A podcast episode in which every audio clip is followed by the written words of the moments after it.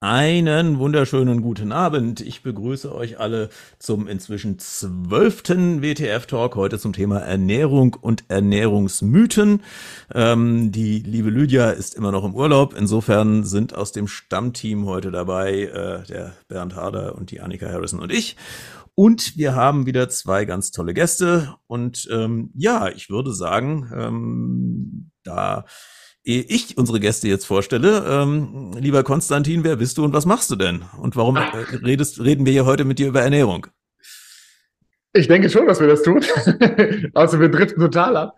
Äh, genau, und ich bin aber Ökotrophologe und genau, als Science Conny hier auch auf YouTube unterwegs und versuche also genau. Ökotrophologe ist äh, ein Ernährungswissenschaftler, wenn ich das Genau, ja, ja, ne, das ist schon direkt, äh, genau, das ist schlau für äh, Ernährungswissenschaften, aber auch so ein bisschen, so, da ist auch so soziale Sachen und sowas dabei. Aber eigentlich als Ernährungswissenschaftler würde ich mich fast wohler fühlen, ja. Mhm. Genau.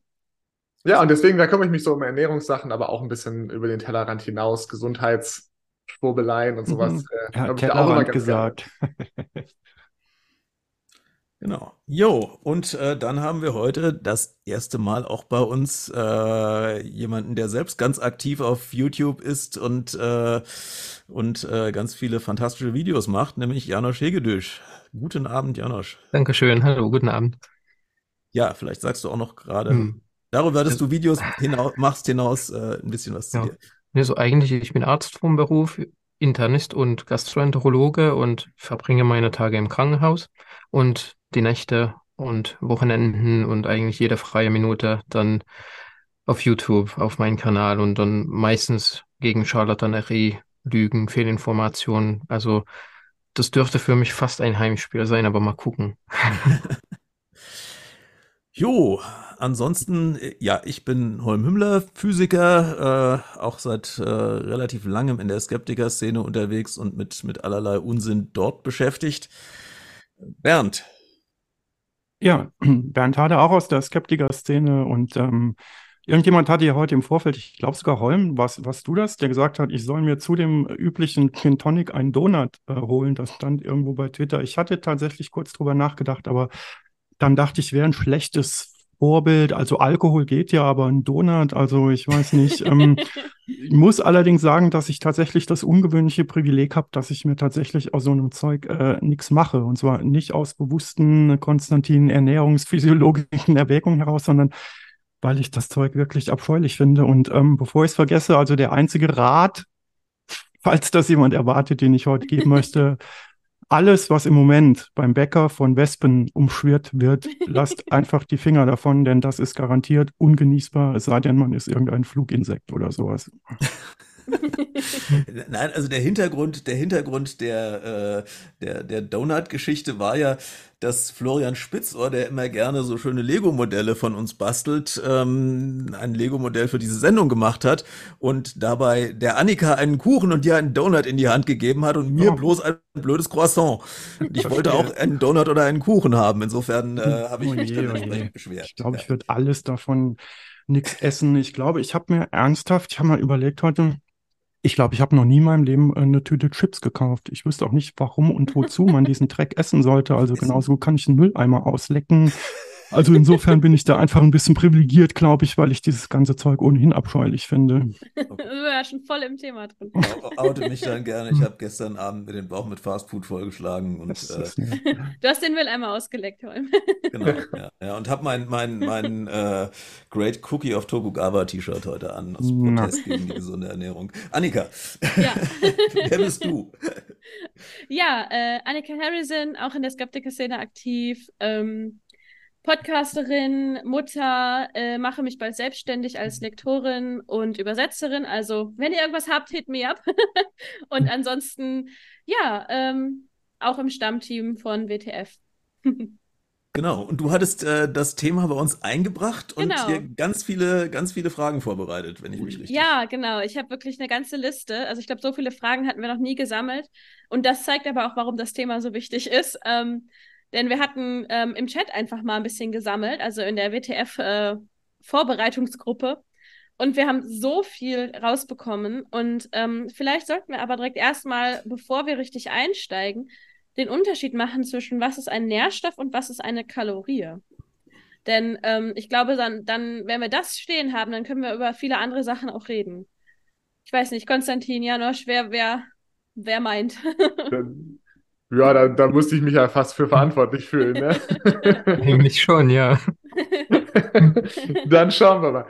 Ja, also genau, wenn wir die Begriffe äh, gerade mal aufgeworfen haben, also Kalorien, das kennt ja jeder. Ich meine, das kommt äh, daher, dass wir äh, Nahrung brauchen, um Energie zu haben. Und äh, wenn man Essen äh, auch, man kann Essen halt eben auch in so einem bestimmten Gerät äh, verbrennen und dann einfach messen, wie viel äh, Energie da rauskommt.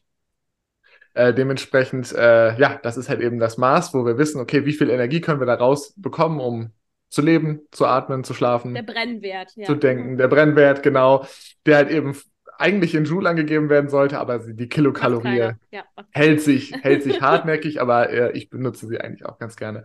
Ja, und Nährstoffe sind halt eben alles das, was wir, was uns nährt, was wir zum Leben brauchen. Und ähm, da gibt es eben die Makronährstoffe, die wir in großen Mengen äh, zu uns nehmen, heißt Kohlenhydrate, Fette, Eiweiß, und die werden von uns auch tatsächlich oder könnten zumindest äh, verbrannt werden und haben deswegen äh, ja, einen Brennwert in Kalorien. Das heißt, da können wir Energie rausziehen, aber es gibt eben auch noch ähm, Mikronährstoffe, ja, und äh, die und Spurenelemente, halt eben sowas, was wir kennen, Vitamine, ne, Mineralstoffe. Ähm, ja, da die kann man meistens, vielleicht kann man Mineralstoffe noch äh, anzünden, so, aber äh, da haben wir äh, als Menschen keine Energie mehr rauszuholen. Die brauchen wir aber trotzdem natürlich, äh, damit wir funktionieren. Mhm. Die machen aber nicht dick. Weil das hängt ja meist mit der Kalorienfrage zusammen. Ja, wobei ja ursprünglich eigentlich die Kalorien oder der, der, der Brennwert das war, was man einfach gebraucht hat, um am Leben zu bleiben. Insofern sind wir im Prinzip natürlich so ein bisschen darauf ausgelegt, das, was wir an Nahrung aufnehmen, eigentlich einigermaßen effizient zu verwerten, weil hm, unsere Vorfahren ja nicht verhungern wollten. Ja, man kann ja auch nicht 500 Gramm Salz essen. also auch wenn man ein bisschen Salz ja braucht, äh, ist ja auch eine begrenzte Menge, die man davon überhaupt aufnehmen sollte. Aber das ist ja bei Kalorien auch ähnlich. Ähm, ich hätte da direkt mal eine Frage. Äh, und zwar das erste, was, was ich mir aufgeschrieben hatte.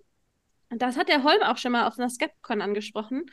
Und zwar hat er da über Detox geredet. Und da habe ich immer den, äh, den Spruch im Ohr noch, den er gesagt hat, zum Detoxen braucht man nur eine vernünftige Leber, hast du gesagt.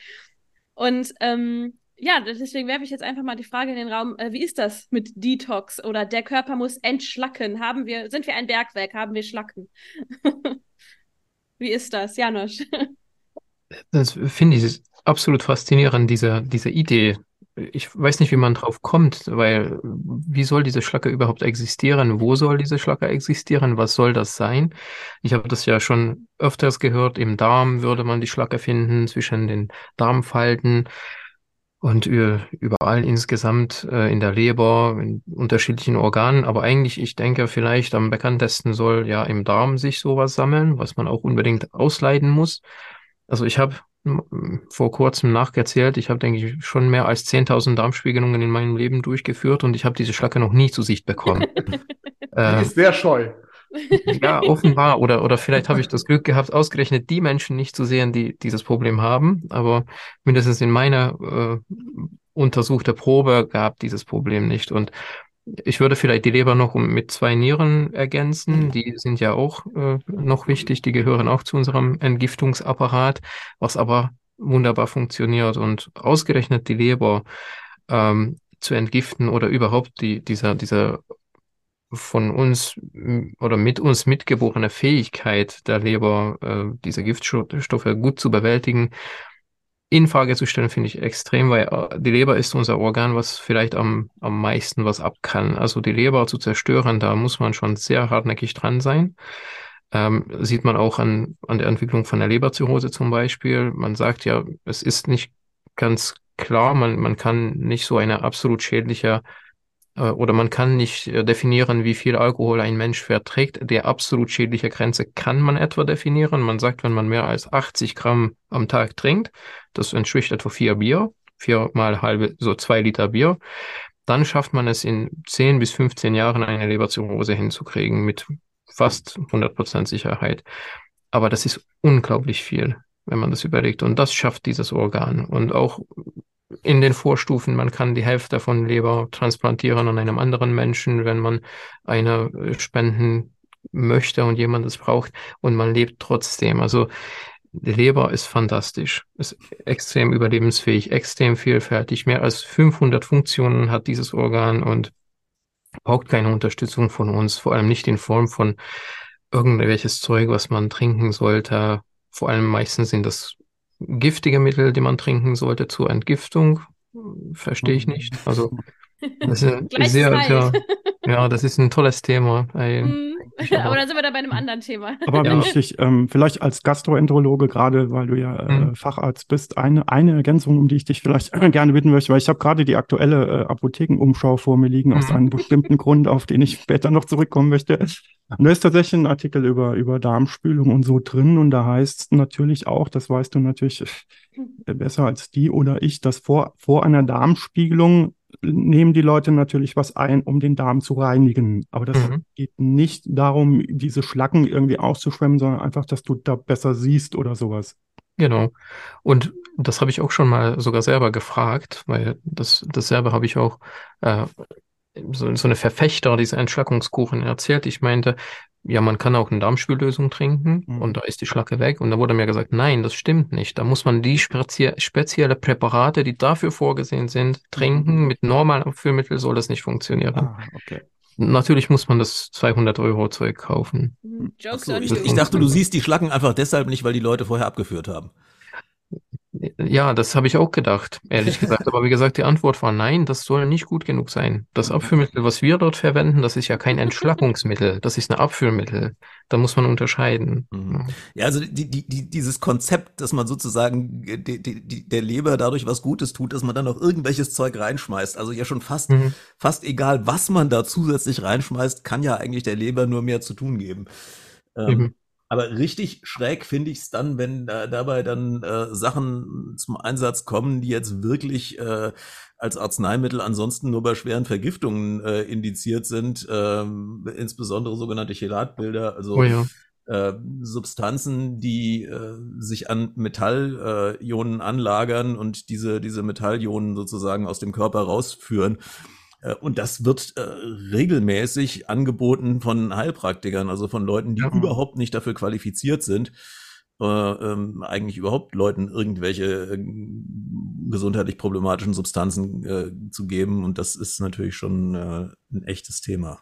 Das zeigt aber wieder nur darauf hin, dass, dass sie wieder Quatsch erzählen, weil wenn sie das richtig machen würden, dann würden Menschen sterben. Also sie machen das nicht richtig, die Heilpraktiker, die das anbieten, diese äh, Kelat-Therapien, weil das ist eine, eine absolut intensiv stationäre, überwachungspflichtige Therapie. Also wenn man das wirklich richtig macht, dann ist das extrem gefährlich, das kann sehr schnell tödlich enden. Man hört nicht so häufig von Heilpraktiker, dass dort Kundschaft sterben würde. Also das alleine beweist, dass sie nicht nichts Sinnvolles verabreichen. Ja gut, also man, man, man, gibt, äh, man gibt diese Substanzen dann sozusagen gegen eine nicht vorhandene Schwermetallvergiftung oder gegen, gegen nur in Spuren vorhandene Schwermetalle äh, und gibt dafür dann eben auch das Medikament wahrscheinlich nur in entsprechend mhm. reduzierter Dosis. Oder vielleicht homöopathisch C4 oder so. Okay, okay. Ja, das wäre ja, in dem Fall wäre sozusagen die homöopathische Dosierung wahrscheinlich ja noch äh, noch besser. Möglich, ja. Hm. Wenn dann auch, ja. ja, das, das Gute ist, dass diese, diese Interventionen ja immer sehr schlau sind. Also die wissen ja immer gut und böse voneinander zu unterscheiden und die wissen halt eben, das ist, ein, das ist ein Schwermetall, das ist auf jeden Fall kein Spurenelement, was absolut notwendig ist oder so. Und mhm. deswegen kann ich das jetzt nehmen und die anderen lasse ich mal schön in Ruhe. Was ich mir vorstellen könnte, Jan oder Konstantin, dass Leute mit, mit einer simplen Selenvergiftung, weil sie sich Vitaminpräparate reinpfeifen, ohne Ende sehr viel häufiger sind als Leute mit einer echten Schwermetallvergiftung, oder? Kann, kann ich die Daten nicht, aber ja, es ist auf jeden Fall plausibel. ähm, was ich, also was es zum Beispiel auch gibt, was man ja vielleicht auch nicht auf dem Kopf, äh, im Kopf hat, ähm, Paranüsse zum Beispiel sind sehr selenreich und mhm. naja, da steht halt eben auch kein Selengehalt irgendwie auf der Packung drauf. Das wird halt jetzt eben nicht pro Nuss bestimmt oder sowas. Und je nachdem, wo die herkommen, äh, aus welchen Ländern wieder halt eben die Boden- und die Anbaubedingungen sind, können, gibt es da mhm. riesige Schwankungen drin. Und wenn man dann sagt, naja, äh, ich möchte ja mhm. nicht die unnatürlichen Pillen zu mir nehmen, weil ich zum Beispiel Selen, was wir halt eben in Deutschland hier sehr wenig in den Böden haben, und deswegen potenziell schlecht versorgt sind. Wenn ich das durch dann einfach mir den, jeden Tag die Paranüsse reinhaue und ich habe Pech, ja, dann äh, kann ich durchaus eine ziemlich un, unangenehme Selenvergiftung haben und Mhm, ähm, mhm. trotz so einem ganz natürlichen Lebensmittel. Ja, Ja. wobei vor, de- vor den Paranüssen warnt dann natürlich alljährlich zur Weihnachtszeit ähm, das Bundesamt für Strahlenschutz, weil in Paranüssen eben nicht nur Selen drin ist, sondern auch Radium. Ähm, und wenn man dann die Zahlen, die das für Bundesamt für. Strahlenschutz äh, dafür angibt, äh, mal äh, zusammenrechnet, dann stellt man fest, okay, wenn man das ganze Jahr über acht Paranüsse am Tag essen würde, dann käme man auf eine bedenkliche Strahlendosis. Ähm, wenn man jetzt sich mal nur hochrechnet, wie viel, wie viel äh, Paranüsse man in der Weihnacht, weil also den Rest des Jahres esse ich normalerweise keine Paranüsse, äh, wie viel, Weihn- wie viel Paranüsse man sich dann in den vier Wochen äh, Adventszeit reinhauen müsste, um äh, auf die Dosis zu kommen, die man halt sonst mit acht Nüssen am Tag das ganze Jahr über erreicht. Jo, ähm, und ja, bei der Menge hätte man auch tatsächlich dann schon ein Problem mit dem Selen. Also das äh, wahrscheinlich, bevor man ein Problem mit dem Radium hat. Aber das hängt sicherlich auch wieder damit zusammen, wo die genau gewachsen sind und auf welchen Böden. Aber ja. Du Über meinst gerade, redet keiner. Konstantin, dass Hm. ähm, Nüsse ja ein sehr natürliches Lebensmittel ist und dass man deswegen nicht dran denkt. Ähm, ist es denn tatsächlich so, dass, ähm, weil, also ich, ich sehe zum Beispiel auf Instagram immer diese Fitnessleute, also ähm, ich, ist auch, ist nicht despektierlich gemeint, aber diese Leute, die dann sagen, so, ich habe mir jetzt einen Shake gemacht und so, ich habe jetzt hier so diesen Energieriegel und so und es ist halt alles, die packen alles immer aus Packungen aus und sagen aber, es ist das Gesündeste, was sie überhaupt essen. Und bei dir hat sich dieses, das ist aber ein natürliches Lebensmittel, gerade so angehört, dass es eigentlich so unbearbeitet oder relativ natürlich belassen besser ist. Wie ist das denn? Das ist ein großes Thema. Ähm, ja, wie das so bei allen Themen eigentlich immer ist, kommt drauf an. Ähm, aber grundsätzlich, denke ich, kann, ist, kann man schon auf jeden Fall sagen, dass möglichst unverarbeitete Lebensmittel schon eher äh, empfehlenswert sind, jetzt mal pauschal gesagt. Ähm, aber das eben, genau, ist halt eben pauschal gesagt. Ähm, warum Bei das so Bohnen ist, oder sowas fängt es dann schon wieder an. bitte? Bei Bohnen fängt es, bei Bohnen fängt es dann schon wieder an, dass man sie zumindest kochen sollte. Ja, genau. Was ist dann ist noch die Frage, was natürlich ist. Genau, also Kochen nehme ich da jetzt mal, äh, würde ich da jetzt noch mit einrechnen. Aber dann ist es halt so, dass möglichst, wenn, wenn Dinge möglichst unverarbeitet sind, ähm, so erkläre ich das meistens mit den Lebensmittelzusatzstoffen, weil das hatte ich auch immer so gelernt, so hey, du sollst draufschauen und wenn du irgendwie die Zutaten nicht lesen kannst, die auf dem Etikett stehen oder sowas, ne, dann lass die Finger von weg, ne? Oder wenn Oma das nicht in der Küche stehen hatte, dann ist das nix. Und das ist halt, ja, diese Regel finde ich halt irgendwie eigentlich ganz sinnvoll, weil ich denke, ähm, in- ein ganz kleines bisschen, weil sie halt eben in diese Richtung geht, so hey, meistens hat man viele Zusatzstoffe in Produkten, die halt eben sehr stark verarbeitet sind. Und das kann das eigentliche Problem sein, weil wenn ich halt jetzt irgendwie Gemüse zu mir nehme, dann ist das halt eben Gemüse. Das heißt, das ist halt eben nicht nur Makronährstoffe und ein paar Mikronährstoffe, sondern das ist halt eben eine Pflanze. Da sind halt ganz viele sekundäre Pflanzenstoffe zum Beispiel drin, also ganz viele Stoffe, wo man gar nicht genau weiß, was die alles machen, wo wir aber schon eine gute Idee haben, dass die wahrscheinlich gut sind und dass das der Grund ist, warum man Gemüse essen sollte und nicht, weil man einfach nur eine bestimmte Menge Zucker, eine bestimmte Menge Eiweiß und noch ein bisschen Zink und Selen oder sowas bräuchte. Und wenn halt was industriell verarbeitet wird, dann geht halt meistens was davon weg. Ne? Irgendwie werden, werden da dann halt eben Nährstoffe entfernt, Ballaststoffe entfernt, das wird Ganze verhäckselt und so weiter und dann mit irgendwelchen Zusatzstoffen versetzt. Und dann ist es halt eben weiter verarbeitet und dann führt das halt zu unterschiedlichen Effekten. Wir haben mehr, weniger Nährstoffe, aber was wahrscheinlich auch meiner Meinung nach von dem, was ich kenne, so mit der wichtigste Faktor ist, ist es dann halt auch einfach leckerer und man kann es schneller essen.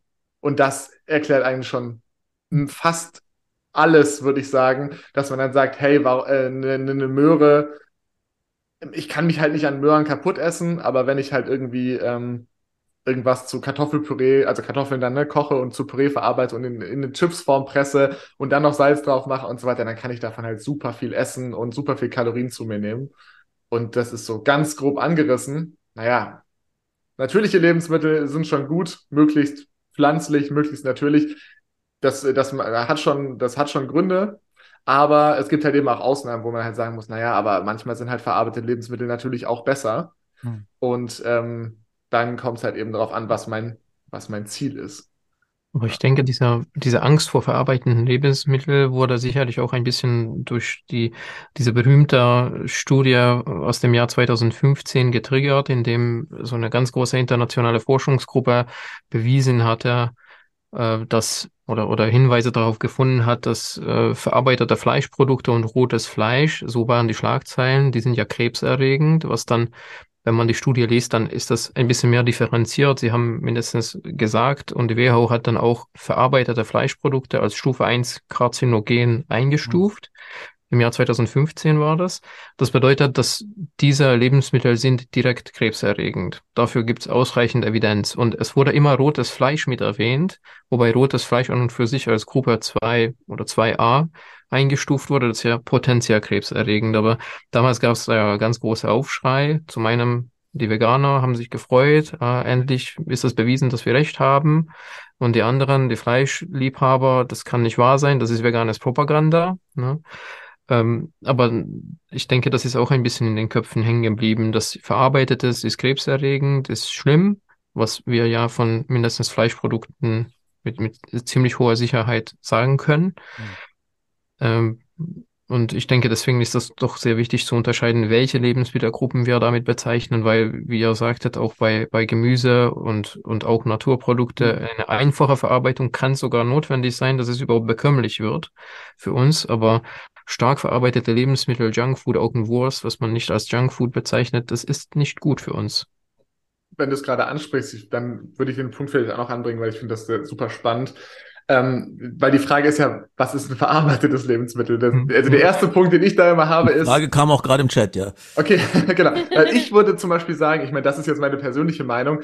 Ich finde Fleisch ist somit das am meisten verarbeitete Lebensmittel, was es gibt, mhm. weil ich könnte eine Pflanze essen oder ich nehme halt einen Organismus, der dieses komplette Ding verstoffwechselt und extremst, also wirklich da zum Beispiel nur noch die Aminosäuren rausholt, daraus dann Muskelgewebe oder so aufbaut und dann nehme ich auch nur das Muskelgewebe und nicht die anderen Organe und so weiter. Das ist ja extremst ähm, ja, aufkonzentriert und zwar auch nur ganz selektiv bestimmte Stoffe und so weiter. Und das, das sind ja genau diese Mechanismen, wo man sagt, deswegen sind verarbeitete Lebensmittel vielleicht nicht so gut, weil man da so viel dran rumspielt und nicht mehr halt eben dieses, dieses ursprüngliche äh, Paket hat, wo wir uns evolutionär wahrscheinlich darauf ausgerichtet haben, dass wir damit ganz gut äh, zurechtkommen.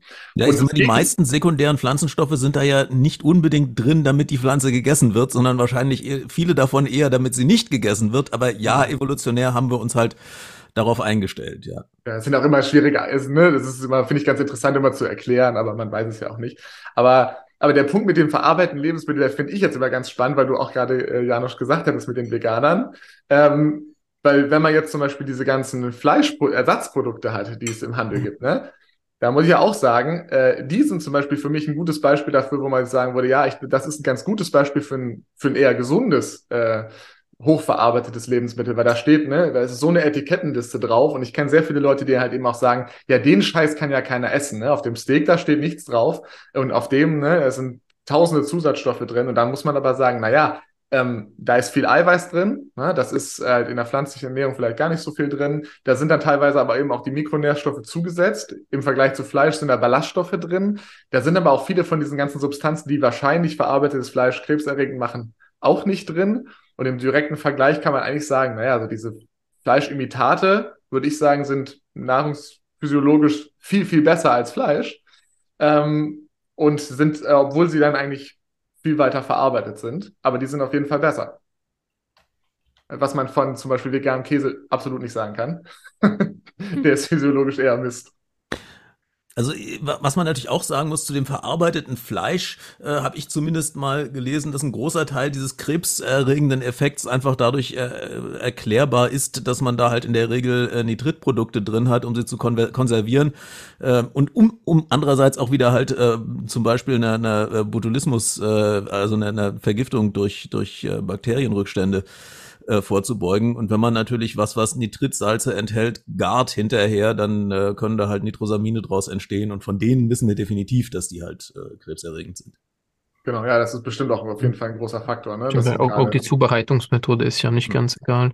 Ja. Aber soweit ich weiß, das betrifft auch eigentlich auch unterschiedliche Gemüsesorten. Weil wenn wir mal bei Nitrosaminer Stress sind, ähm, gibt es ja auch Gemüsen, die sowas verursachen können, Blattgemüse zum Beispiel. Und da ist sogar, ich habe äh, dazu Studien gefunden, das habe ich überhaupt nicht gewusst, ähm, dass es wirklich eine, eine Rolle spielt, ob man die im Wasser gart, in der Mikrowelle oder wie genau die Zubereitung stattfindet, weil da kann sich die normale äh, Gleichgewicht zwischen äh, Nitrosamine oder Nitrit, Nitrat äh, und, und die Antioxidantien verschieben. Und das ist auch unvorhersehbar. Man kann gar nicht sagen, dass es beim Garen jedes Gemüse besser wird. Das stimmt gar nicht. Man müsste wirklich jedes einzelne Gemüsesorte mit jeder einzelnen Zubereitungsmethode prüfen, gucken, wie man das Beste rausholt. Also ähm, es ist schon, schon ähm, äh, ziemlich unübersichtlich, finde ich, was dann wirklich am Ende so super gesund ist und was nicht. Mhm. Deswegen das glaube ich persönlich nicht daran, dass, dass die Ernährung, ich, ich denke, dieses Hype, was ums Ernährung herum gemacht wird, das ist nur teilweise berechtigt, mhm. weil ich weiß nicht, was die Erwartung ist, was die Menschen denken. Ich höre das ja von vielen, naja, wenn man alles richtig macht, dann, dann was, dann lebt man 120 Jahre lang kerngesund oder mhm. was ist die Realität? Also irgendwie muss man schon mal fragen, die Zeit, was man rein investiert, was, was kriegst du am Ende zurück dafür? Das ist ein gutes Stichwort. Ja. Mhm. Annika, würdest du mir dann erlauben, weil das jetzt gut zu dem passt ja noch, was das ist genau eigentlich mein Anliegen, darf ich das kurz mit der Apothekenumschau erwähnen, weil ja, es ist wirklich Live-Comedy. Ich war, war kurz vor, zufällig äh, in der Apotheke und bin deswegen im Besitz der aktuellen Apothekenumschau, die ich auch nicht regelmäßig lese. Aber zufällig ist genau was über Gesundheitsmythen drin, unter anderem über diese 10.000 Schritte am Tag, vollkommen willkürlicher Unsinn, gibt es keinerlei Daten dafür.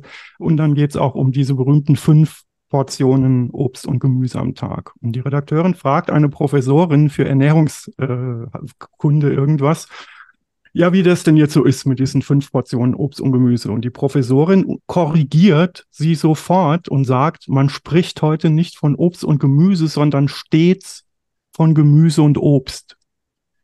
Ich habe das noch nie gehört, aber wenn man davon stets redet, dann muss die Frau wohl recht haben. Also es geht nicht um Obst und Gemüse, sondern ganz wichtig, man spricht von Gemüse und Obst. Äh, warum? Ja, weil Gemüse soll den Hauptanteil ausmachen, aber im nächsten Satz, auch Obst ist gesund. Okay. Mhm. An der Stelle habe ich, hab ich schon mein Hirn ausgeschaltet, aber das war noch nicht das Ende. Ähm, dann sagt sie, ja, aber ähm, ach, mit den fünf Portionen wissen Sie, also man, man kann auch sieben Portionen Gemüse und Obst essen. Das ist genauso gesund. Warum nicht neun oder drei oder fünfzehn? Keine Ahnung, wird nicht näher erklärt. Hauptsache eine ungerade Zahl. Allerdings sollte man diese äh, sieben Portionen auf drei Mahlzeiten verteilen. Okay, jetzt muss ich erstmal genau ausrechnen, wie das gehen soll.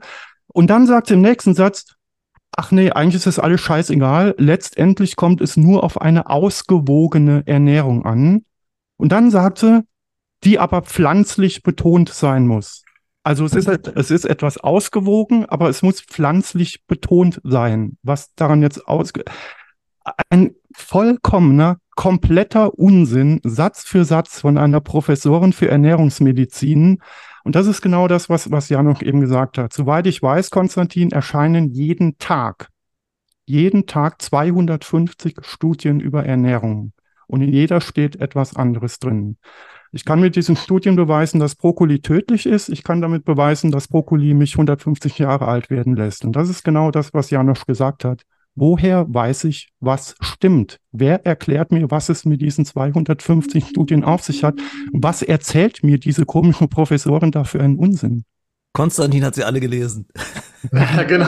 Davon ja, gehe ich doch aus. Deshalb haben wir ihn doch eingeladen. Deswegen bin ich genau. doch hier. Macht nichts anderes als Studien lesen, jeden Tag. Hm. Ja, also ich, vielleicht kann ich dazu was Erhellendes sagen, weil das ist ne, total nachvollziehbar, aber das ist halt auch dieser Pain, wenn man da ähm, ja auch mit so einem sehr naturwissenschaftlichen Anspruch reingeht und denkt, so, ich will das mhm. jetzt genau wissen und danach weiß ich, habe ich definitive Antworten und danach kann ich nur sagen, sowas, was die Professorin da sagt. Ich glaube, das hat schon, das hat schon Hintergrund, aber das ist halt der, der Disziplin geschuldet, mhm. dass wir halt nicht so leicht irgendwie von Tierversuchen auf Menschen schließen können äh, und äh, dass wir halt einfach ja aus, aufgrund von Ethik oder sowas dann halt eben nicht so viele, nicht die Sachen machen können, die man jetzt auch von irgendwie von Experimenten gewohnt ist. Man kann halt Leute nicht einschließen, denen ihr Leben lang irgendwie ein bestimmtes Ernährungsmuster verpassen, kontrollieren, dass die auf jeden Fall nicht mehr Sport machen, als sie dürfen mhm. und dann schauen, wie es ihnen halt geht. Das heißt, wir haben halt nur so grobe Zusammenhänge, wo mhm. man sagen kann, naja, Leute, die mehr Gemüse essen, irgendwie geht es denen besser und die leben länger und so weiter und so fort. Und das kann man hm. natürlich, und das ist ja eigentlich genau dasselbe wie beim Rauchen. Also wir haben ja auch keinerlei Beweise dafür, dass Rauchen jetzt irgendwie ungesund wäre. Also äh, man hat halt keine Experimente da gemacht. Wir haben da nur sehr, sehr, sehr große Sicherheit, weil man natürlich verschiedene Instrumentarien hat, wo man halt eben sagen kann, ja, es gibt halt Korrelationen, aber es gibt noch andere Umstände, aus denen wir schon ableiten können, dass das sehr wahrscheinlich miteinander zu tun hat. Und wir haben auch kausale Mechanismen und das passt von der Zeit her und so weiter und so fort. Und natürlich sind da ja, also genau, da sind Stoffe drin und so weiter. Wo, wobei, äh, äh, du hattest gerade gesagt, man kann, man kann ja nicht die einen, den einen Leuten das füttern und den anderen Leuten das. Also das ist tatsächlich, das waren die ersten äh, die, Vergleichsstudien der Medizingeschichte. Also soweit ich weiß, gab es sowas schon im Altertum, war ganz bekannt, natürlich 1753 James Lind, äh, die, ja. die Ernährung mit, äh, mit äh, Zitronen und Orangen, äh, um Skorbut vorzubeugen. Ähm, da hat man das, das hat man an Seeleuten schlichtweg ausprobiert, ja. ja also natürlich, man kann natürlich. Bei, bei, bei Seeleuten oder Soldaten, früher hatte man da auch relativ wenig Hemmungen, ja. In dem Fall ist es ja auch okay, das gibt's ja jetzt immer noch. Also natürlich, man, man testet ja auch Medikamente oder sowas, das geht natürlich alles. Aber man kann halt eben gerade bei was Schädlichem oder sowas kann man es halt nicht machen. Und dann ist es halt super schwer zu äh, kontrollieren. Gerade wenn es um Langlebigkeit geht, dann muss man diese Studien auch ewig lange laufen lassen und so weiter. Und im Endeffekt kommt halt nur raus, hey, wir sind schon relativ, wir sind schon ganz sicher, ich denke, das kann man wirklich so sagen, Gemüse ist halt einfach gesund. Ähm, und weil diesen Zusammenhang, den sieht man halt eben immer wieder und egal gegen was man da kontrolliert, dann findet man schon deutlich eher raus, dass Brokkoli einen eben nicht umbringt, sondern gegen ganz viele verschiedene Sachen hilft. Und dann kommt das total Unbefriedigende, meiner Meinung nach auch. Ja, und warum? Ja, weil theoretisch, so was ist denn in Brokkoli drin? Da gibt es halt ein paar Mikronährstoffe, die könnte man aber auch woanders her haben. Also geht es den Leuten dann genauso gut, wenn sie genau die perfekte Mikronährstoff-Variante äh, für sie per Pille jeden Tag einnehmen? Ah, findet man raus irgendwie nicht. Und wahrscheinlich liegt es irgendwie daran, dass da halt irgendwelche ganz vielen unterschiedlichen sekundären Pflanzenstoffe drin sind, die teilweise nicht beschrieben sind, wo man nicht weiß, wie die funktionieren und wenn man sie isoliert, einzeln auch nicht diese Wirkung haben, sondern irgendwie nur, wenn sie miteinander in Verbund stehen, in irgendwelchen Verhältnissen. Und daher kommt auch das, dieses Ausgewogene. Mhm. Irgendwie hilft das mehr, wenn man die alle miteinander ver verbindet, diese ganzen verschiedenen Stoffe. Das ist irgendwie besser. Das kann man ja dann eben auch in so einer Interventionsstudie vielleicht nachschauen. Aber warum? Aber da, Eigentlich da, keine Ahnung. Also darf ich noch was reinwerfen? Ja, bitte. Das, aber ich denke, man müsste vielleicht auch das erwähnen, dass das, was wir im, im wissenschaftlichen, medizinischen Sinne über äh, diese ganze Nährstoffe erfahren oder, oder herausfinden, das sind ganz andere Fragestellungen. Also ich meine damit, eine Studie hat Endpunkte. Eine mhm. Studie geht an die Sache ran mit einer konkreten Fragestellung. Ich möchte zum Beispiel Zuckerkrankheit vorbeugen, heilen, der Stoffwechsel verbessern. Dafür nehme ich bestimmte Stoffe und ich untersuche, ob diese Stoffe die von mir erhofften Ziel erreichen oder nicht. Und in dem umgangssprachlichen Sinne definieren wir keine Ziele. Also es wird ja gesagt, etwas ist gesund und etwas ist nicht gesund. Aber was bedeutet das? Was, was ist dann unsere Erwartung? Wie, was möchten wir mit unserer Ernährung erreichen? Ich denke, diese Frage stellen sich viele nicht ganz. Manche schon, ja, ich möchte abnehmen, ich möchte mhm. trainieren, ich möchte große Muskeln haben. Mhm. Aber ausgerechnet zum, zum Thema Brokkoli, sollte ich mehr Brokkoli essen? Und man sagt, na klar, das ist gesund. Aber warum? Was ist gesund? Was bringt dir dieses Brokkoli, wenn du das magst? Mhm. Und wenn wir über eine wissenschaftliche Publikation reden, dann müssen wir diese Frage vom Anfang an schon stellen. Was soll das bringen? Mhm. Und dann wird untersucht, bringt das oder bringt das nicht? Und dann gibt es eine Studie, was positiv oder negativ ausgeht. Aber im, im, im, in dem normalen Alltag, ich denke, das ist, ähm, ähm, das hat damit wirklich nichts mehr zu tun, weil da wird, man, man hat so viele Studien mit einzelnen Fragestellungen, die die meisten nicht lesen. Die lesen nur die ersten Zeilen, die lesen nur einen Abstract, wo dann was drinsteht, das war gut. Dann versucht man zu kombinieren, ohne irgendwas erreichen zu wollen. Man will ja gesund werden, aber was bedeutet das? Und am Ende entsteht daraus eher ein bisschen, also für, für meinen Geschmack nimmt das eigentlich, in egal welche Richtung man guckt, immer ein bisschen religiöse Züge an, ähm, was dann nicht mehr so damit zu tun hat, dass wir gesund leben wollen, sondern wir wollen einen Lifestyle, in dem wir uns wohlfühlen. Und jeder sucht ein bisschen Sachen zusammen, die dann dazu passen, die so cool sind, die dann einen ein bisschen auszeichnet, das, das einen persönlich auch so cool macht. Aber du machst das noch nicht. Na, warum nicht? Ich, ich, ich nehme das schon seit ein halbes Jahr und mir geht es so gut.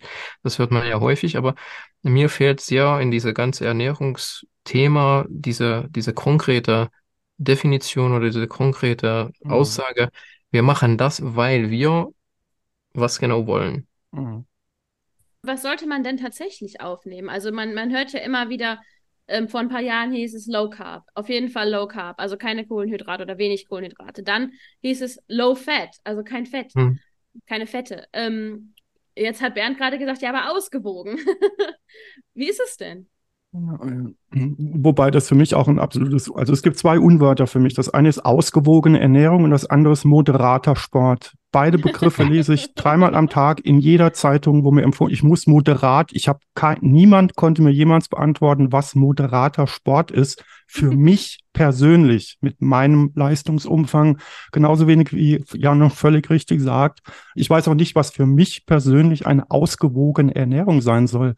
Wer mir sowas sagt, äh, sorry, Sie haben keine Ahnung genau, was Jan noch sagt, wie viel Sport ich mache, was sind meine praktischen Begrenztheiten. Es ist zum Beispiel bekannt in unserer Community, ich habe keinen Kühlschrank. Also ich kann nicht ständig irgendwas rausnehmen und zubereiten. Ich muss zusehen, wie ich klarkomme. Doch, du hast einen. Ich habe einen, der genau, der bewohnt wird und den ich deswegen nicht einschalten kann.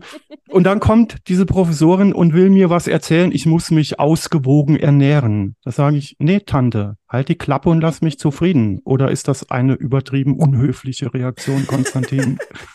Na, da muss ich die Professorin verteidigen. Aber ich kann das zumindest sehr gut nachvollziehen, dass diese Reaktion da ist. Weil, wie gesagt, ich habe das auch so äh, gefühlt. Deswegen habe ich auch mit dem Studium angefangen, weil ich gedacht habe, ich will jetzt mal endlich auf diese ganzen völlig diffusen Fragen jetzt endlich mal.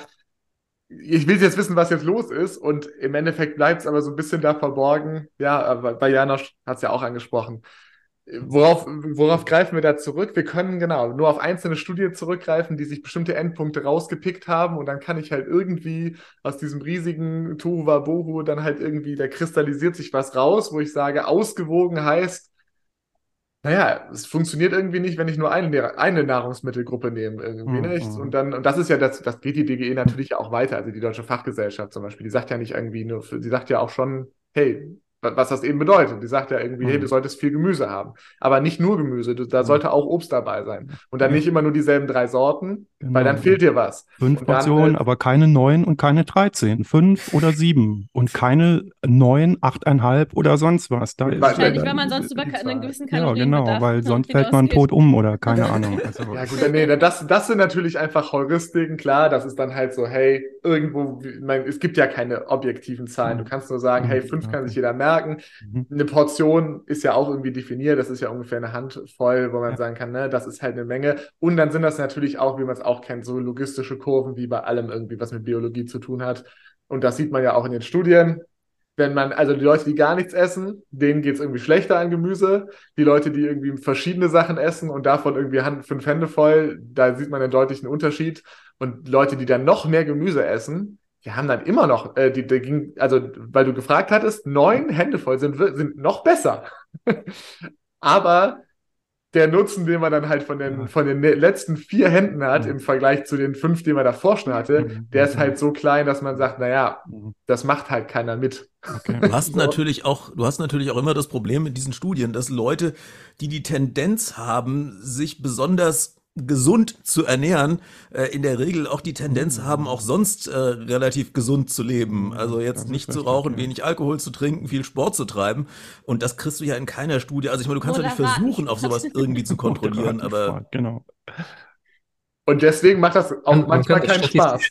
herausrechnen, soweit ich weiß, aber ähm, ich habe auch ein bisschen das Gefühl, dass ausgerechnet die, die Leute, die, die sich damit so intensiv beschäftigen, vielleicht auch wenn sie das nicht tun würden, sondern einfach intuitiv das machen würden, was passt, wären sie gesünder als die großen Massen, die einfach grundlegende Fehler begehen. Also wir reden ja nicht davon, wie viel Gramm Obst und Gemüse, sondern überhaupt Obst und Gemüse und vielleicht mal doch nicht so viel rauchen und nicht so viel saufen, weil das sind dann trotzdem die Volkskrankheiten. Mhm. Also das ist das, was ich auch jeden Tag sehe. Die meisten gehen nicht daran ein, dass sie nicht sechs oder sieben Handvoll Obst und Gemüse gegessen haben, sondern dass sie äh, die, nicht mehr in den Haus kommen, weil die Kasten dort stehen. Das ist die Realität, dass, dass nicht wenige Menschen schaffen, eine Kastenbier am Tag zu vernichten oder in zwei Tagen. Ähm, was, was für uns wahrscheinlich absolut unmöglich erscheint, aber das ist, ähm, das ist dann das, was, wenn man über Volksgesundheit redet oder insgesamt über die Bevölkerung, das sind die problematischen Leute und die, die werden mit solchen Artikeln nicht gut aufgehoben. Ja. Weil Das- das, ist das ist eine gute Frage, wer für wem wird oder wurde das geschrieben, was du gerade gelesen hast, Bernd? Weil für dich nicht, ne? Ja, für den. Ist ja auch nicht. ne? Und für Leute, die sich damit sowieso beschäftigen und auskennen, die würden nur den. Kopf schütteln und sagen, ach, das ist doch Quatsch. Also, Ja. Hm. Ja, das, das ist richtig. Da fällt mir ein, ich, das, gut, Holmbeis, das wird sich daran, wir sind ja, glaube ich, die Ältesten hier, äh, was mich auch immer maßlos geärgert hat, wenn, wenn Helmut Kohl, als Helmut Kohl Kanzler war, ist ja äh, jedes Jahr im Urlaub, ist er ja zwei Wochen irgendwie zum Wolfgangsee zum Fasten gefahren. Und alle Medien waren voll und Kohl fängt wieder an zu fasten. Und ich habe gesagt, sag mal, was, was stimmt mit euch Spinnern nicht? Da habe ich mich echt für meine Kollegen geschämt. Das ist genauso, wie wenn ich sagen würde, genau was Janos sagt, ich bewege mich das ganze Jahr über gar nicht und mache dann eine Woche im Jahr mache ich so ein amerikanisches Super Bootcamp bis an die Leistungsgrenze und die nächsten äh, zwölf Monate mache ich wieder nix. Und so, so ist das mit, mit, mit, dieser, mit diesem Fastenschwachsinn, was Kohl da Ja. öffentlich vorgeführt hat, auch. Der kam ja dicker aus dem Urlaub zurück, als er hingefahren ist. Und trotzdem haben sich alle Medien überschlagen, wie toll das ist, dass der jetzt zwei Wochen fasten geht. Äh, nein, der soll jeden Tag weniger er essen. aber ein gutes Gewissen damit erkauft. Ja, ne? Das ja, ist diese Kuchen, die du kaufen kannst, das geht ja auch nur darum, die einmal im Jahr eine De Detox zu machen. Ich glaube, ich Natürlich, die ganze Zeit kannst du essen, was du willst und saufen und Aber rauchen, aber einmal im Jahr, wenn du dafür im sogar Jahr, 1000 genau. Euro büßt, du, musst dafür büßen und Geld ausgeben und dann eine Opfergabe Er mitbringen. religiös, Und ne? dann gibst du dieses Opfer, dein, dein viel Geld, deine Zeit, du nimmst Urlaub eventuell, dann bist du da, quälst du dich eine, We eine, eine Woche. Das kann doch nicht wahr sein, dass es nicht hilft. Ne? Mhm. Das, Also ja, und, der, das Richtige wäre genau das, was du eben gesagt ha- hast, ja noch, dass man halt halt jeden Tag äh, insgesamt weniger isst. Oder aber, Konstantin, das wenige, was ich weiß, was mir sinnvoll zu sein scheint, ohne dass es erklären könnte. Auch hier muss ich sagen, hier habe ich das Privileg, dass ergibt sich tatsächlich aufgrund meiner natürlichen Lebensweise. Ich kann gar nicht anders leben als dieses äh, 16-9 äh, Fasten. Also ich kann tatsächlich äh, oder ja. also ich kann, ich lebe tatsächlich so, dass ich 16 oder 17 Stunden lang gar nichts, gar nichts essen kann, weil ich nur acht Stunden aktiv bin und die übrige Zeit nicht existiere. Das scheint tatsächlich etwas zu sein, was funktioniert, ohne dass ich das erklären könnte, dass man also praktisch jeden Tag so eine bestimmte Nahrungskarenz einhält.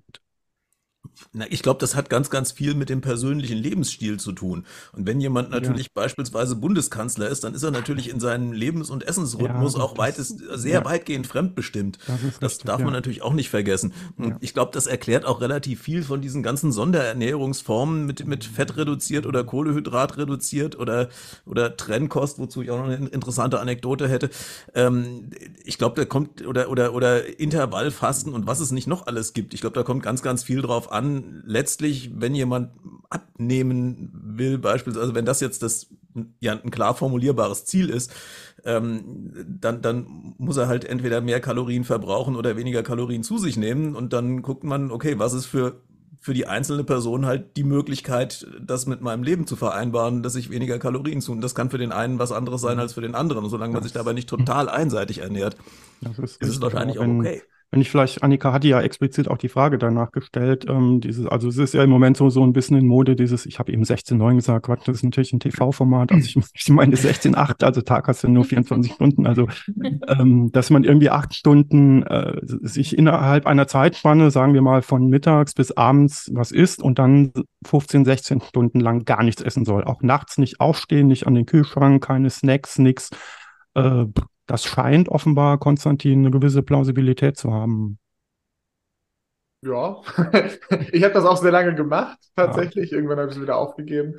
Mhm. Aber das ist vielleicht auch ein ganz guter Punkt, um, äh, um das anzubringen, äh, was wir schon vorhin hatten, dieses, ähm, es kommt auf den Endpunkt an. Also, weil da ist, glaube ich, ein Ja. ganz gutes Beispiel dafür zu Ja. sagen, wenn ich halt, wenn mein Ziel ist, halt eben Gewicht zu verlieren, weniger Mm, Kalorien mm, zu mir zu mm. nehmen. Mhm. Und ich sag dann, hey, abends, und das ist jetzt auch so, also abends esse ich eh nur Chips und Pizza, also du natürlich jetzt nicht.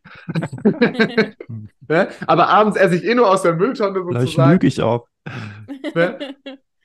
Und, und das lasse ich jetzt weg, ne? Und sag dann halt so, eh, anstatt abends mir jedes Mal den, den Topf Eis reinzuschrauben, dann lasse ich Mhm. das jetzt einfach weg, weil eigentlich brauche ich es jetzt auch nicht. Ja. Und dann, dann funktioniert das super. Und dann ist das bestimmt auch jetzt irgendwie plausibel, dass man dann sagt, hey, dann hat man halt eben auch gar keine Blutzuckerspitzen mehr, dann kann man, äh, bede- beeinträchtigt das den Schlaf nicht und so weiter und so fort. Äh, auf der anderen Seite, wenn mein Ziel ist, maximal Muskeln aufzubauen, gerade als Bodybuilder, ja, dann Mhm. muss ich mir halt alle drei Stunden irgendwas Eiweißhaltiges reinschrauben. Habe ich aber ein anderes Ziel.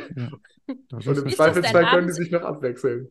Wie ist das denn? Ähm, es heißt ja immer, also meine Mutter hat es manchmal gesagt, morgens essen wie ein äh, Kaiser, mittags wie ein König und abends wie ein Bettelmann. Also Mhm. sprich, dieses Abendsessen macht schneller dick. Ist da was dran? Mhm. Na, wir haben ja kurz vor, vor der Sendung genau über die Frage schon mal geredet. Wir haben auch kurz darüber diskutiert, woran das liegen könnte, Konstantin und, und Jan. Und wir waren, glaube ich, so auf dem Trip. Ja, es gibt wohl tatsächlich, ich habe es mir aufgeschrieben, Mhm. Morgens ist die Insulinempfindlichkeit wohl höher und die lässt im Laufe des Tages anscheinend nach. Das heißt nicht, dass man frühstücken muss. Das kenne ich von meiner Mutter auch, habe ich nie gemacht. Ich habe auch in der Schule bis heute niemals in meinem Leben gefrühstückt, weil ich einfach keinen Hunger habe. Und wenn man den nicht hat, soll man sich auch morgens nichts erzwingen. Man muss nicht frühstücken, aber wenn man essen will und muss, dann sollte man schwere, reichhaltige Sachen eher tendenziell morgens, vormittags, mittags essen, wegen, wie gesagt, Insulinempfindlichkeit. Glaube ich, Janosch. Ja, ich habe auch mehrere Studien zu diesem Thema mal durchgelesen und gefunden, weil ich kenne diese Weisheit genauso wie du. Das hat mir Ja. meine Oma auch immer gesagt. Und ich wusste auch nie, ob da was dran ist. Aber ähm, und mit meinem Schwager haben wir uns ja mal eine Zeit lang darüber gestritten, ob das so stimmt oder nicht stimmt. Ähm, und ähm, es scheint zu stimmen aus einem für mich überraschenden Grund. Und das hat mit unserer inneren Uhr zu tun, mit Mhm. unserem zirkadianen Rhythmus. Und was ich nicht selber nicht wusste, dass ähm, die allererste Mahlzeit des Tages soll uns dabei helfen, unsere innere Uhr ein bisschen immer nachzujustieren, dass wir in unserem normalen Tagesrhythmus bleiben und Gleichmäßigkeit, Regelmäßigkeit ähm, helfen, auch für unser Hormonhaushalt, sei es jetzt Insulin, es gibt noch äh, andere Hormone natürlich, die auch eine wichtige Rolle spielen. Und in, in vielen Experimenten konnte es in der Tat bewiesen werden, dass Menschen, die eher früh die größte Portion an den Tagesgesamtmenge verzehren, äh, schlanker werden, schneller abnehmen, insgesamt weniger Gewicht äh, anhaben. Und das hängt aber nicht nur mit der Menge zusammen, sondern wirklich auch mit der Tageszeit. Und ähm, auch erst dadurch, dass wenn man früh mehr isst, dann isst man abends durch unser, wie gesagt, circa den Rhythmus innere Uhr tendenziell weniger. Mhm. Mhm. Äh, also und, und die Gesamtkalorienzufuhr senkt auch. Das ist sicherlich auch, denke ich, eine Gewöhnungssache, weil ich habe mir auch äh, überlegt, inwieweit ich das in meinem normalen Leben nachvollziehen kann. Und ähm, ich weiß nicht, wie es ja, Bern geht nicht so, aber mir geht es manchmal auch so. Ich komme von der Arbeit nach Hause, ich habe dann acht Stunden lang oder neun Stunden lang durchgerannt, bin Mhm. endlich zu Hause. Da sind viele Sachen, schöne Sachen. Dann hat man einfach Lust, von allem ein bisschen was zu essen. Ähm, und ich denke, ich neige auch dazu, deutlich mehr Kalorien rein äh, als ich brauche oder als was mir äh, wirklich notwendig wäre. Äh, aber wenn man vielleicht nicht mit so einem Heißhunger nach Hause kommt, da kann man das auch reduzieren. Also ich persönlich kann das gut nachvollziehen. Die, die Studien stützen das auch. Die genaue Erklärung hängt noch ein bisschen in der Luft. Das ist nicht ganz klar. Aber ich denke, das ist keine falsche Strategie. Oder äh, Konstantin, was, was sagst du dazu? Was hältst du Ja. davon? Ähm, ich finde, was ich da noch super spannend dran finde, ist halt, also, dass es halt auch wieder so ein so was Akademisches ist, in dem Sinne von, ja, man kann da halt irgendwie so kleine Effekte finden, wie zum Beispiel Insulinsensitivität oder Mhm, dass man halt mhm. eben ne, solche kleinen äh, Effekte dann in so einer Studie nachweisen kann. Aber wenn man dann wieder die Frage stellt, ist, das klinisch relevant sozusagen, dann, dann würde ich ja sagen, ja, das mag ja kleine Effekte haben. Aber was, äh, was, was andere Effekte sind, die ich zum Beispiel persönlich viel wichtiger finde, ist sowas wie, naja, Leute essen halt abends eher äh, Mist. So, einfach, Hm. ob das jetzt Mhm. psychologisch ist, ne, weil man einfach sagt, ich habe meine jetzt, ne, meine, meine mentalen Ressourcen aufgebraucht und habe jetzt halt als. Belohnung. Na Hm. klar. Bitte? Nach, nach, nach einem harten Tag als Belohnung. Genau, also vielleicht ist es das oder ne, ob das was Physiologisches ist, ist ja alles Wurst, aber wir wissen ja alle, also zumindest alle, bis auf Bernd, sage ich jetzt mal, äh, abends isst man halt mal eine Pizza und kein, also die wenigsten Leute stehen morgens auf und sagen, boah, jetzt eine Pizza, irgendwie ein Milchshake, noch ein bisschen Eis dahinter, das isst man halt abends. Und allein deswegen Mhm. würde ich schon sagen, weil das sind ja, das sind ja riesige Unterschiede. Hm. Wenn ich Wohin halt abends ginge. Nach Hause komme und mir eine Pizza gönne, ne, und mit schön nochmal Knoblauch, Butter dabei und danach noch ein Pott Eis esse und versuche dann schlafen zu gehen, während ich das dann Fett im Magen habe, Mhm. dann kann ich auch nicht einschlafen und Schlafmangel führt auch zu Übergewicht. Da Mhm. habe ich schon so viele Effekte, die gesundheitlich relevant sind, die alle meinst- überhaupt nichts mit dem Timing, also die nicht primär mit dem Timing oder zirkadianen Rhythmus zu tun haben, sondern einfach nur mit ganz anderen äußeren Umständen und die sind Du meinst, ich soll mir nicht nach dem WTF-Talk mein Eis holen? Oh, aber Das war eigentlich auch mein Plan. Aber wenn es in Apropos fünf Eis. Minuten. Apropos Speiseeis. Ui. Ich habe auch als Kind, also nicht von meinen Eltern, aber von anderen Leuten immer gehört, nein, kein Wasser trinken dabei. Das macht Bauchschmerzen oder was auch immer. Was ist da denn dran? Ist da was dran? Ausprobieren. Also ich habe es immer gemacht. Ich habe halt Durst, wenn ich Mhm. Eis esse. Ja, Äh, ich hatte da nie Bauchschmerzen von. Also Also kein, kein Wasser anekdotisch. trinken? Kein Wasser Kein trinken, Wasser nachdem du Eis gegessen hast? Genau, kein Leitungswasser oder egal welches Wasser auf Speiseeis. Hm. Ich kenne nur kein Wasser auf Kirschen. Ja, ich Da, glaube, das ja, sind alles. Gibt's gibt's eine relativ, ähm, naja, eine, eine so halbplausible Erklärung, weil man sagt, okay, auf Kirschen, vor allen Dingen, wenn sie frisch vom Baum sind, also nicht gewaschen, da sitzen halt Hefen auf der, äh, äh, auf der, auf der, äh, auf der Schale von den Kirschen. Wenn man da jetzt sehr viel Wasser dazu trinkt, verdünnt man gleichzeitig die Magensäure, dann können sich die Hefen halt im Magen ein bisschen mehr vermehren und dann kann man halt Blähungen davon kriegen. Aber das, also das, halt ja, das ergibt irgendwie so ganz vage Sinn, aber so richtig auch wieder, also ja, also erklärt nicht, warum man das jetzt auf gar keinen Fall tun sollte. Wie mir Das das, ist auch das Einzige, was ich mal rausgefunden hatte, dass es irgendwie vielleicht aus Zeiten kommen könnte, wo das Trinkwasser halt einfach nicht so Mhm. aufbereinigt war und eher noch keimbelastet war. Und wenn man dann halt irgendwie Substrat in Form von Kirschen oder Mhm. sonst irgendwas, wo im Zweifelsfall auch noch was drauf rumkreucht und fleucht, das alles miteinander mischt und vermischt, genau, dass dann da irgendwas wächst. Okay, ob das plausibel ist, weiß ich auch nicht. Magensäure ist, also der, also da passiert schon viel. Aber es ist auch das Einzige, was ich dazu weiß, weil ansonsten ist würde- von dem- allem, was Janusz schon sagt, du warst, ne, aber alles, was ich weiß über das Verdauungssystem, ist im Magen das sowas von Wurst. Ob jetzt Wasser auf die auch- kommt oder das Eis. Ich habe auch nur dieselbe Geschichte gefunden, was du gerade erzählt hast, das was eher mit dem mit der Wasser Wasserqualität zu tun hat, weil eigentlich Wasser zu trinken, das äh, äh, darüber haben wir auch diskutiert äh, in, in der E-Mail-Verkehr, das Thema, ob man Wasser trinken sollte, äh, halbes Liter Wasser vor dem Essen oder oder gar kein Wasser trinken. Das soll eigentlich doch gut sein, lieber wenn man mal ein bisschen Wasser trinkt. Magen wird ein bisschen voller, isst man weniger insgesamt. Mhm. So.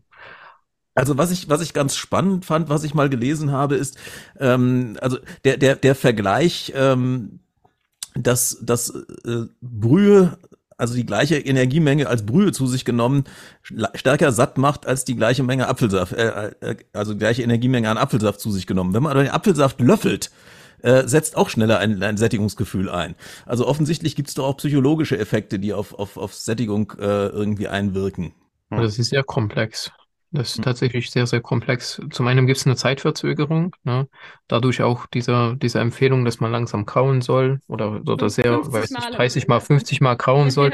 Das ist ja auch nur alles Zeitgewinn, weil es passiert sonst nicht viel. Na gut, man kann vielleicht sagen, äh, dass manche einfache Kohlenhydrate dann in dem Mund ein bisschen schneller anverdaut werden, wenn man lange rum, rum, rumkaut. Das merkt man ja auch, wenn man lange was kaut, dann wird immer süßer, das, was man in der Mund hat, äh, weil manche Zuckermoleküle doch gespalten werden. Äh, aber ansonsten hat das ja natürlich keine Relevanz. Aber das ist hochgradig kompliziert äh, zu erklären, wie wir dann, wie überhaupt ein Sättigungsgefühl entsteht. Das ist chemische Reize dazu, auch äh, psychologische Effekte, Magendehnung, ähm, das, was schon aufgenommen wird im Magen und Darm, wie schnell das Essen, was wir essen, pass durch den Magen passiert. Äh, es ist, es ist wirklich äußerst kompliziert. Ja. Ich habe noch Ich- eine komplizierte Frage. Und zwar habe ich äh, immer gehört, also während der Schwangerschaft vor allen Dingen, ich soll bloß keinen Industriezucker essen, also Industriezucker, der ist böse, ne? der ist Mhm. Chemie. Mhm. Ähm, aber gleichzeitig wurde mir empf empfohlen, ich soll bitte Datteln essen, Geburtseinleitung und so weiter. Äh, Bananen wären super, Agavendicksaft wär, äh, wäre super. Ich habe zu der Zeit Insulin gemessen. An, also hochgeschossen ist der äh, Insulinwert egal, ob jetzt mit Datteln, Bananen, Agavendicksaft oder Industriezucker. Aber wie ist es denn? Ist es besser, Datteln zu essen oder die, also in derselben Zucker Zuckermenge wie Industriezucker oder ist das Blödsinn? Äh, Konstantin, Janusz. Ja, das ist ja schon, das ist ja schon wieder blöd mit der Einschränkung. Ja, also ich jetzt als Ernährung, also wenn ich jetzt Ernährungsberatung machen würde, würde ich das auch immer empfehlen. Also äh, es ist besser, irgendwie kein Süßkram zu essen, stattdessen Brokkoli. Ja, wahrscheinlich Brokkoli, der ist auf jeden Fall, da gibt es einige Punkte, die dafür sprechen. Wenn ich es mir aussuchen kann, äh, finde ich das auch mega clever zu sagen, ich nehme einfach ganze Datteln zum Beispiel und packe die in den Mixer. Wenn ich damit mein Essen süße, dann ist das absolut äh, besser, ist schon auf jeden Fall besser als äh, Industriezucker, weil ich halt eine Dattel habe.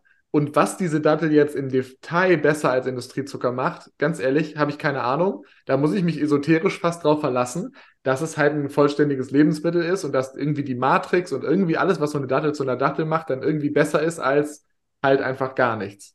Ich dachte, das hängt, ja, ich Aber dachte, das hängt damit zusammen, dass es etwas langsamer aufgenommen wird am Ende der Zucker, weil da sind ja auch Ballaststoffe mit dabei. Genau, das Wenn ist man genau einfach eine das. Zuckerlösung trinken würde, das geht ja super Genau. schnell. Das ist Genau, genau das einer- was, das ist genau das, was wörtlich hier steht, wenn ich das kurz ergänzen darf. Ja, noch genau. Beim Obst ist der Zucker in einer intakten Struktur mit Ballaststoffen gebunden. Die Zuckermoleküle werden nur nach und nach aus der Frucht herausgelöst und an die Blutbahn abgegeben. Also so steht das hier. Mhm. Ja gut, dafür hast du hast du äh, dann halt auch zum Teil Traubenzucker, der sehr schnell verfügbar ist im Obst drin. Wenn du den weißen Mhm. Zucker hast, der muss ja erst gespalten werden. Also Mhm. Klingt jetzt Ge- Genau das, das deswegen, äh, also da gibt es halt so viele Effekte, weil du hast ja nicht nur das, genau, du hast ja, die Mhm. Frage ist, was in der Dattel, was ist da für eine Zuckerverteilung? Wenn ich raffinierten Zucker habe, da habe ich ja eins zu eins Glucose und Fructose Mhm. als einmal als ein Molekül und das immer von ganz viel. Dann habe ich in, in so einer Dattel, na, da habe ich, da habe ich vielleicht andere Verhältnisse. Der Agavendicksaft ist, glaube ich, nur Fructose.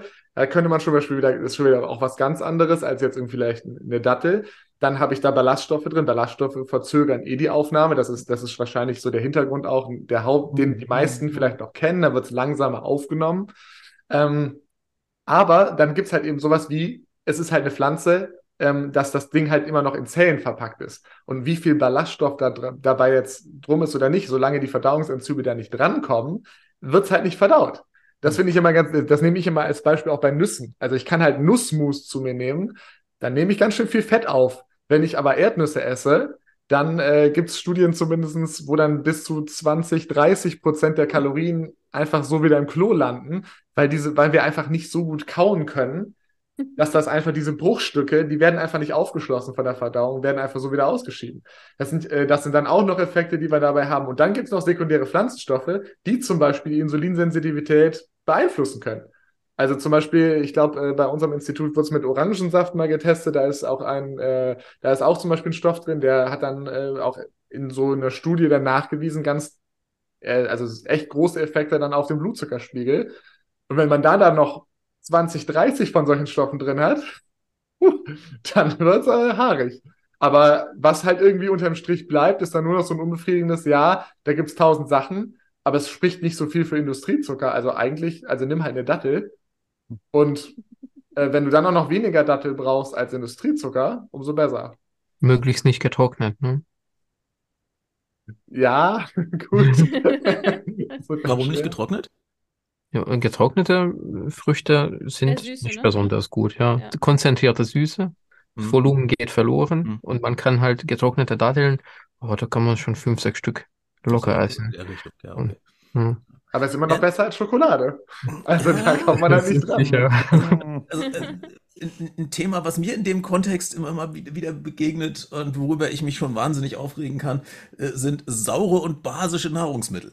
Oh. Ähm, Och, ja. Das ist Jetzt geht's los. Alle so, oh. Kontext äh, von, äh, Entschuldigung, äh, mir wurde vorhin, da hat jemand im Chat geschrieben, ich muss näher ans Mikrofon.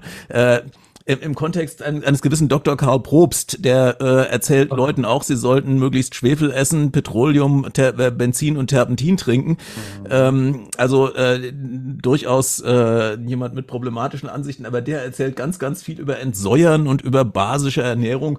Und dann habe ich mal versucht rauszufinden, was ist eigentlich basische Ernährung? Und dann findet man also teilweise wirklich, äh, also Weizenkörner sind basisch, aber Weizenmehl ist sauer und äh, also ganz, ganz merkwürdige äh, Erklärungen dazu. Letztlich findet man eigentlich alles, was irgendwie gut schmeckt, auf der sauren Seite. Ähm, und, und die, die ursprüngliche Idee davon war wohl, dass man Leuten gewisse Nahrungsmittel gegeben hat und dann wenn man halt den pH-Wert, also den, den Säuregrad im Blut bestimmt, stellt man fest, da ändert sich eigentlich gar nichts dran, weil unser Körper darauf angewiesen ist, das sehr, sehr gut zu stabilisieren. Also wenn man eine Azidose hat, dass das Blut sauer wird, dann äh, sollte man möglichst in der Nähe des nächsten Krankenhauses sein. Ähm, deswegen misst man den äh, pH-Wert im Urin.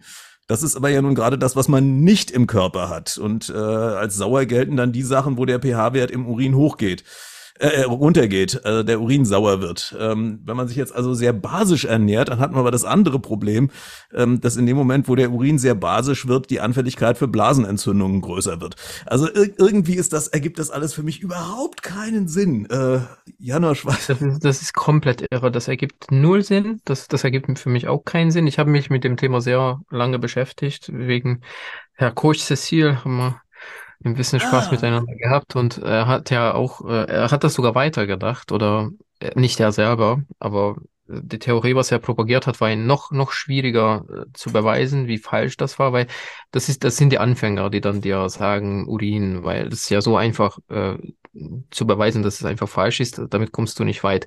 Aber dann die, die Hardcore-Verfechter, die behaupten immer, die intrazelluläre pH wäre anders in den Zellen. Und das finde ich deswegen so schön. Ich habe dazu auf meinem Kanal auch in einem Video so ein kleines Experiment gemacht, weil unser ganzer Körper ist durch Blut durchflutet.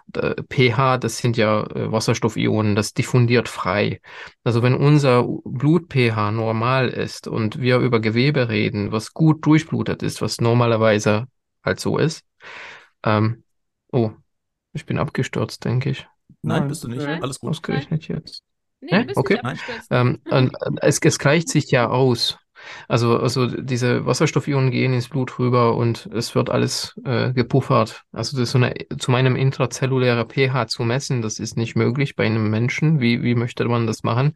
Möchte man jede einzelne Zelle angucken? möchte man nur die schlecht durchblutete Regionen? Ja, in Ganzkörperbiopsie.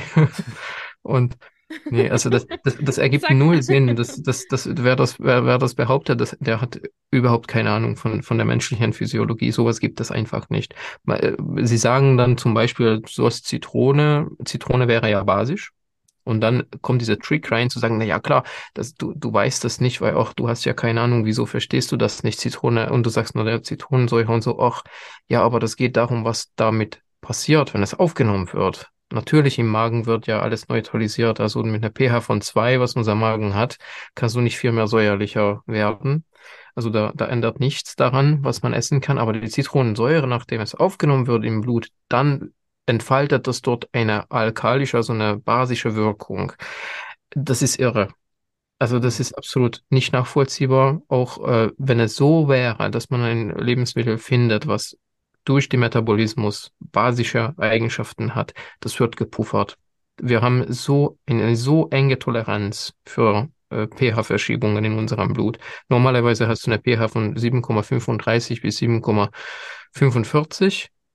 Äh, bei 7 bist du schon komatös mit hoher Wahrscheinlichkeit. Bei 6, 8 spätestens bist du tot. Hm. Also da, da, da, da gibt es nicht kein großes Spielraum. Das ist ein extrem eng kontrolliertes System. Wir haben mehrere, mindestens drei unterschiedliche Puffersysteme, die nur dafür verantwortlich sind, dass unser pH ausgeglichen ist. Und da, wie will man da eingreifen und warum? Wenn ich, wenn ich da auch noch, ich habe, das war eines der ersten Themen, mit denen ich mich auch beschäftigt habe am Anfang. Es ist äh, herrlich. Ähm, ja, also genau, wie, alles, was du gesagt hast, natürlich. Ähm, ich erkläre es, also wenn ich, wenn ich es Leuten erklären soll, nach ist meistens mit dem, was du gerade schon angesprochen hast, mit den Ausgleichssystemen, weil eine der ersten Reaktionen, die man halt eben hat, wenn die Puffersysteme jetzt halt eben da äh, Wasserstoffionen aufnehmen, das heißt, da irgendwie Säure sozusagen anfällt, naja, dann atmet, das, atmet man das halt aus. So, dann steigt halt einfach, äh, ähm, dann reflektorisch fängt man einfach mehr an zu atmen und atmet was aus. Und jeder kennt das, wenn man sich ein bisschen mehr bewegt, ja, äh, oder sowas, oder man anfängt zu laufen. Ähm, man fängt deswegen an zu keuchen, nicht weil man irgendwie mehr, äh, mehr Sauerstoff braucht, das ist nicht das Problem, sondern weil einfach durch Laktat zum Beispiel dann halt eben der Muskel entsteht, also Milchsäure, diese Säure einfach weg muss. Und dann fängt man einfach an, mehr zu atmen. Und das weiß man auch schon seit Ewigkeiten. Deswegen weiß man so, naja, wenn du jetzt so, was isst und so nicht anfängst zu hecheln, dann ist auch nicht sauer also gewesen. So kann, so kann, aber so kann man auch ein schönes Selbstexperiment durchführen, was ich keinem empfehle. Aber wenn man mal ausprobieren möchte, wie die Alkalose sich anfühlt, dann einfach aufstehen oder äh, äh, hinsetzen, so schnell wie möglich atmen für eine Minute oder zwei und dann aufstehen. Und dann, so fühlt sich Alkalose an für den Körper. Da wird man ohnmächtig. Da soll man nicht selber machen. Das kann man auch auf YouTube angucken. Gibt es solche Videos. Äh, mit Medizinstudenten haben das mal so Unis gemacht als Experiment wenn man so super schnell atmet, so tief wie möglich, so schnell wie möglich für ein, zwei Minuten, dann wird das pH ein kleines bisschen in basische Richtung verschoben, verliert man die Bewusstsein. Und dann, wenn man flach liegt, dann wird man wieder wach. Das passiert auch bei einer Panikattacke. Äh, da fängen an, die, äh, die Glieder zu, zu kribbeln, es wird einem schlecht. Und wenn man dazu noch vom, vom Sitzen oder Liegen aufsteht, dann ist der Kreislauf kollabiert komplett und äh, das, deswegen soll man das nicht machen. Man, man kann hinfallen, man kann sich verletzen. Ähm, also das ist wirklich nicht nachmachen, aber so würde eine Alkalose eine basische Verschiebung äh, auswirken. Und das es wollen wir eigentlich. Leute, also es, gibt, es gibt Leute, die ne? praktizieren das auch als, als äh, Meditation, äh, dieses, nee. dieses, ja. Echt? Also Wim Hof?